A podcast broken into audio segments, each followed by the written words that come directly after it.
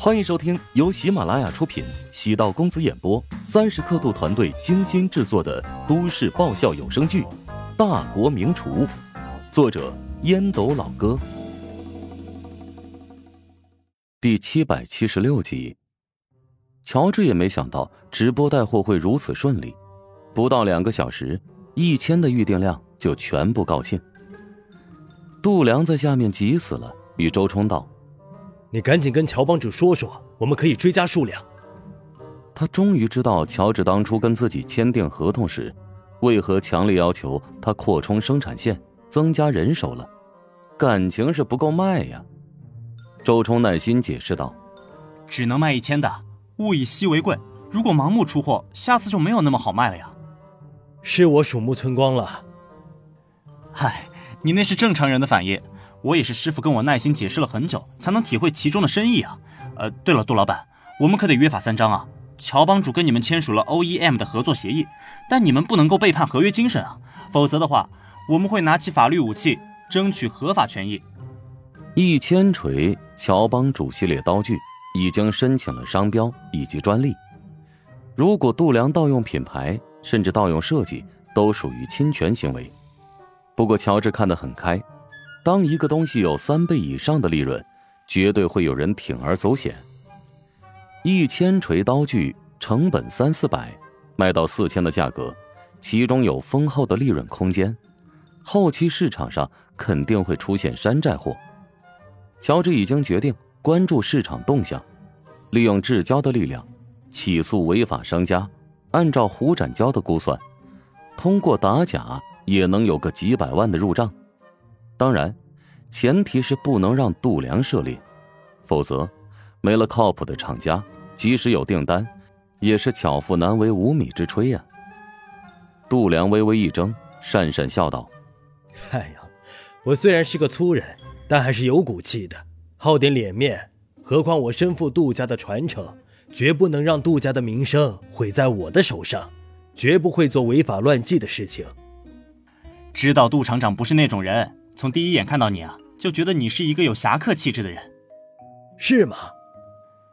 对啊，对啊，你身上有一个刀气，和剑的灵动、枪的犀利是不一样的，带有一股遒劲的豪迈。哈哈哈哈哈！好小子，没少看武侠小说吧？高考没考好，课堂上全用来看歪门邪道的小书了。杜良对周冲的印象变好，这小子从一开始相处，身上有股有理有气的感觉。但接触下来之后，人不坏，是个自来熟。安排下属主动找到乔帮主，送上刀具样品，是逼于无奈之策。这几年，龙泉的同行们纷纷开始引入设备和仪器，传统的手工铁匠作坊凤毛麟角。杜良是靠着多年积攒的口碑苦苦经营，每天都在担心传统的打铁工艺会被机器锻造所取代。杜良的女儿很喜欢看乔帮主的视频。乔治在世界厨神联赛当中与汉森比试时，用了一把超级浮夸的宝石刀具。他灵机一动，询问杜良：“这种刀具他们家是否能做？”杜良心头一热，打造了好几套，让人送到了乔治的手中。将乔帮主和传统打铁工艺结合，是一个很不错的横向发展战略。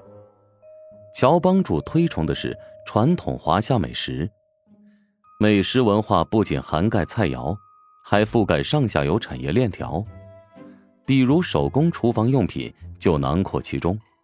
刀具之外，还有铁锅、铲、勺等。除了弘扬传统匠人手艺，还计划与蜘蛛科技融合，打造与时代接轨的厨房智能用品。继承和开拓，两者不误。不仅传承文化精髓，还尝试与时代元素融合，这是乔治的横向发展计划。虽然还只是个雏形，但已经有一个完美的轮廓与大致的方向。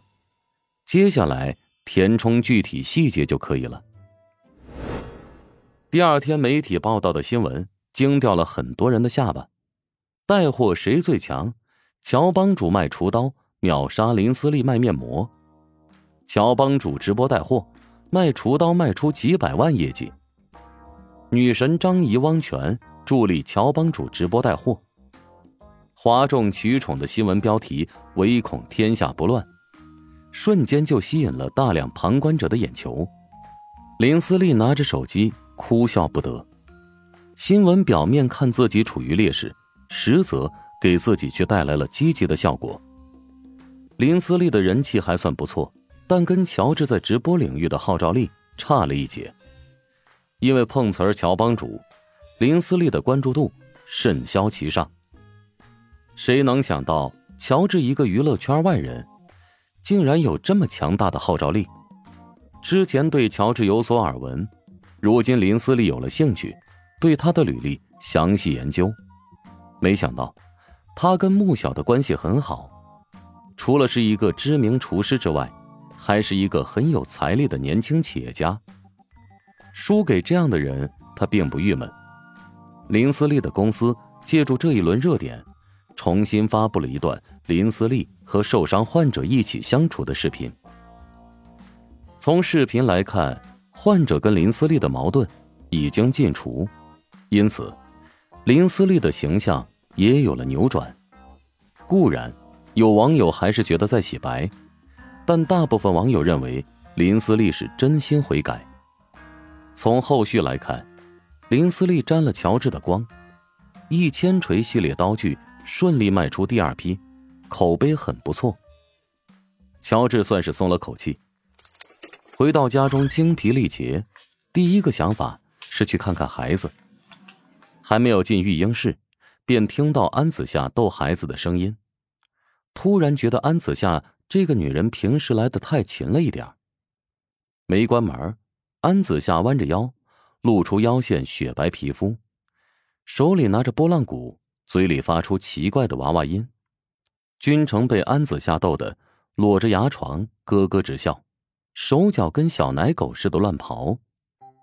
君城，赶紧长大好不好？干妈等着你啊，变成帅气的男孩，帮你成为穷京城最受欢迎的小帅哥。乔治蹙眉咳嗽了一声。安子夏转身扫了一眼，瘪嘴道：“喂，你这人太没素质了！你偷听我们娘俩说悄悄话？你的嗓门那么大，是悄悄话吗？你跟孩子就不能多说点正能量的东西吗？啊，三句不离帅，男人是否长得好看那不重要，关键是要有内涵。懂什么呀你？小孩子越夸越好看，你总不能盼着他长大以后跟你一样丑吧？”你扪心自问，我难看吗？难看。如果十个男人站在一块儿，你绝对是倒数后三位。行吧，你睁眼说瞎话，我不跟你一般见识。乔治无奈，见乔治气急败坏的样子，安子夏说不出的痛快。想起陶如雪跟自己最近这段时间经常抱怨，提醒道：“看来咱们认识有一段时间的份上，我建议你。”跟陶如雪平心静气的聊聊，我和她很好啊，聊什么？本集播讲完毕，感谢您的收听。如果喜欢本书，请订阅并关注主播。喜马拉雅铁三角将为你带来更多精彩内容。